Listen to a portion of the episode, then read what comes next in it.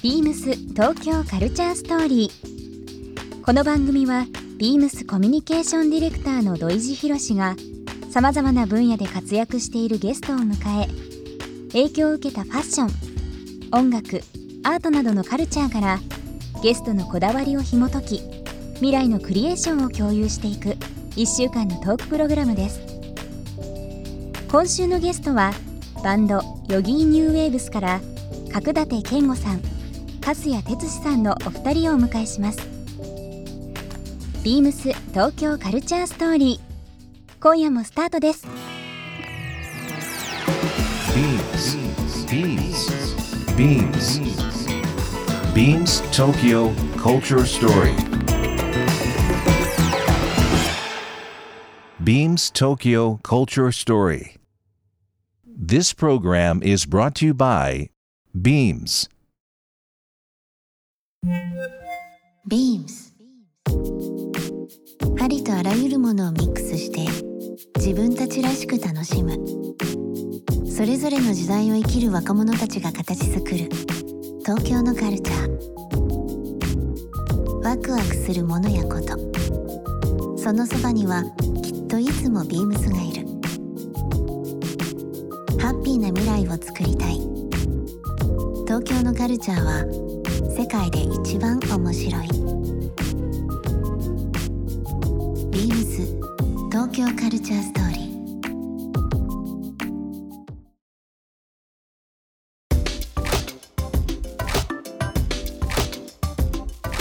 えーこの番組も4組目のゲストをお迎えする、えー形となりました。今回はヨギーニューウェーブズから角館健吾さんと粕谷哲司さんをお迎えしました。よろしくお願いしますお願いしよろます。しくお願いしますあのーこの番組なんですけども、はいえー東京カルチャーストーリーということで、えーまあいろんな意味で東京の今流行ってるものとか、えー今後ちょっと伝えていきたいものとか、海外の方からこう東京を見たものとかいろんなものをあのご紹介する番組になります。はい。で恒例ということで月曜日なんですけど、はい僕が勝手ながらお二人の、まあ、イメージというかはい。プレゼントを用意してます。え、やったー。毎回ゲストの人に嬉しいな。あのー 僕が選ぶお二人のためのという部分でえ、ちょっと全然知らせてなかったですけどちょっと目の前で渡しちゃっていいですか？プレゼントって嬉しいな。嬉しいちょっといただきますよ。ぜひぜひ難しいな。開けるの早いね。あげてあげようかお願いしてもいい？うんやらして え開けますよせーの。ドカンあ、本これ当に。うわ。あのグリーンハウスっていうところから出てるカセットテープを変換できるプレイヤーなんですよ。改めてそのミュージシャンの方々にお渡しするのもあれなんですけど、まあ、はい。昔のその思い出の、まあうんうんうん。カセットとかねはい。そういったものをデータに変換できるものででかつそのカセットテープをそのまま普通に聴けるというものなんですよ。なのでまあお二人も含めそのメンバーの方々が、うん。まあ、例えばハッピーエンドとか、うん。はい。松尾由美さんとか、山下達郎さんとかいろんな方々にその影響を受けたという部分があったので、はい。その時影響を受けたアーティストはい。が、えー表現してたそのカセットテープ。で、えー、と今のものをデータとしてまた変換して欲しかったりだとかちょっとクラシック文化はい。っていう部分を何かこう形としてお渡ししたいなというふうに思って。嬉しい。めちゃめちゃ粋じゃないですか。テープってなかなかね喜ぶのないですけど。表現したい。いやー嬉しいです。最近そのバイナルのその流れでアーティストがその今逆にテープで出してるうん現代で出してるアーティストとかもいたりするんで、そうだよね。ただ聞く媒体は意外と持ってなかったなかったりしますしね。これあのビームスってあのビームスレコーズっていうレーベルはい。ありますけど、ありますね。ね、お店もありますけどそちらの方でもあの販売してて今すごい人気なんですよ。へお父さんの尾崎豊カセットテープのね、プレイリストあるんですよね。あめちゃくちゃいいじゃん、聞きたいな。これは当時90年代でやっぱりまだミックステープ文化だったんで、はい。なんか誰かに、まあ、男同士で手紙渡すとか今みたいにもうメールとかっていうことよりは意見があったりだとか、うんうん誰かに気持ち伝えたい時って結構そのミックステープ渡したんですよ。これ今いいよとかっていうなんか自分なりの今でいうメールとか、まあコミュニケーションツールでミックステープってあって、はい。まあ、お二人ちょっとまあ時代があの違うかもしれないですけどなんかあえてこの時代だからこそ、うんちちょっとこういうものにさせていただきました。ありがとうございま本す当に嬉しいんだよな。ね、今度今あのダニエル・ジョンストン店があのあバニラガロでやってるじゃないですか,、うん。なんか新曲をカセットで出してるって聞いて、はい。あらちょっとまだ確認できてないんであれなんですけどちょうど良すぎます。よかったです。なんで知ってるんですか？これ打ち合わせなしですから、うんね。嬉しい。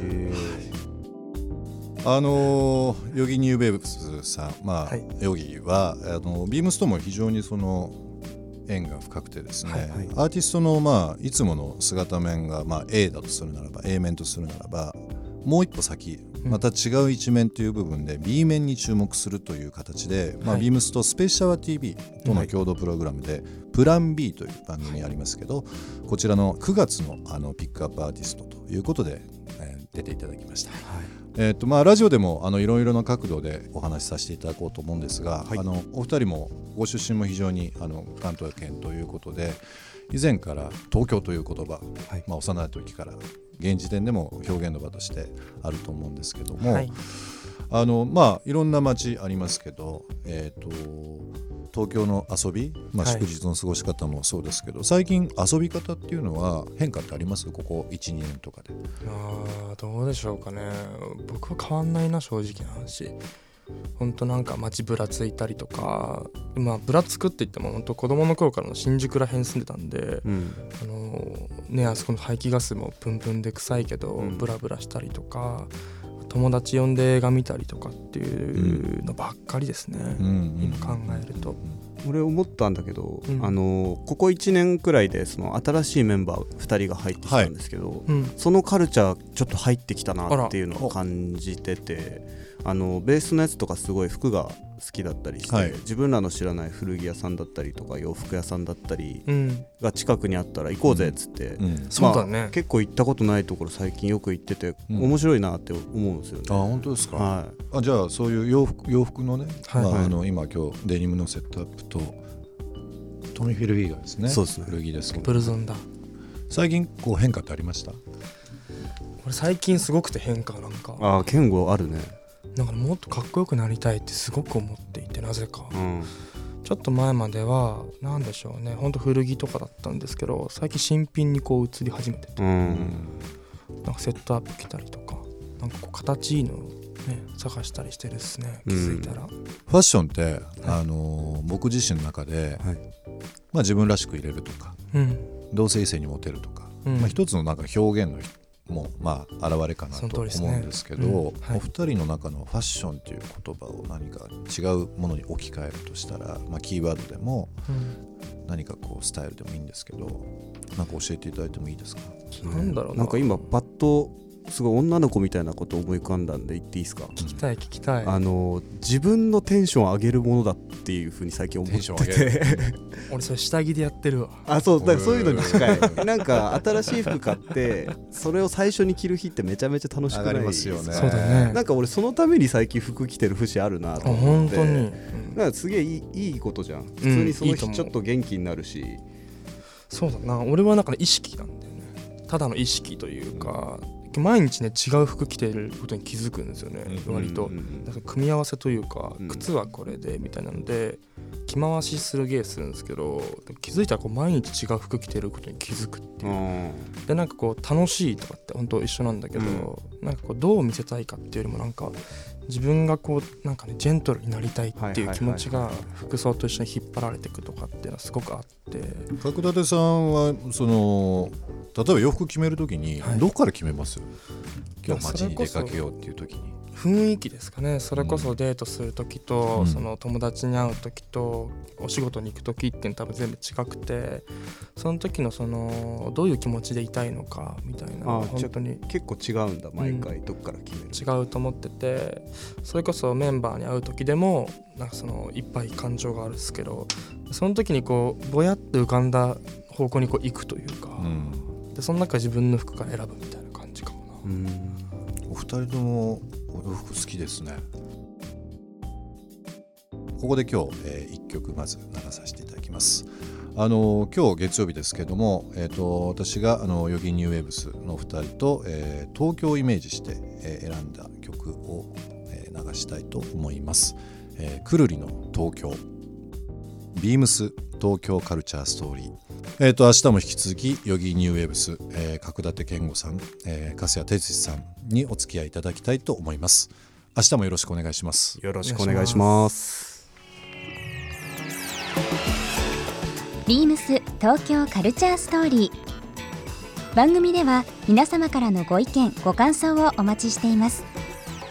メールアドレスは beams897 アットマークインター FM.jp ツイッターはハッシュタグ beams897 ハッシュタグビームス東京カルチャーストーリーをつけてつぶやいてください。明日もお楽しみに。ビームス。e コマースを担当しております荻原恵理子です。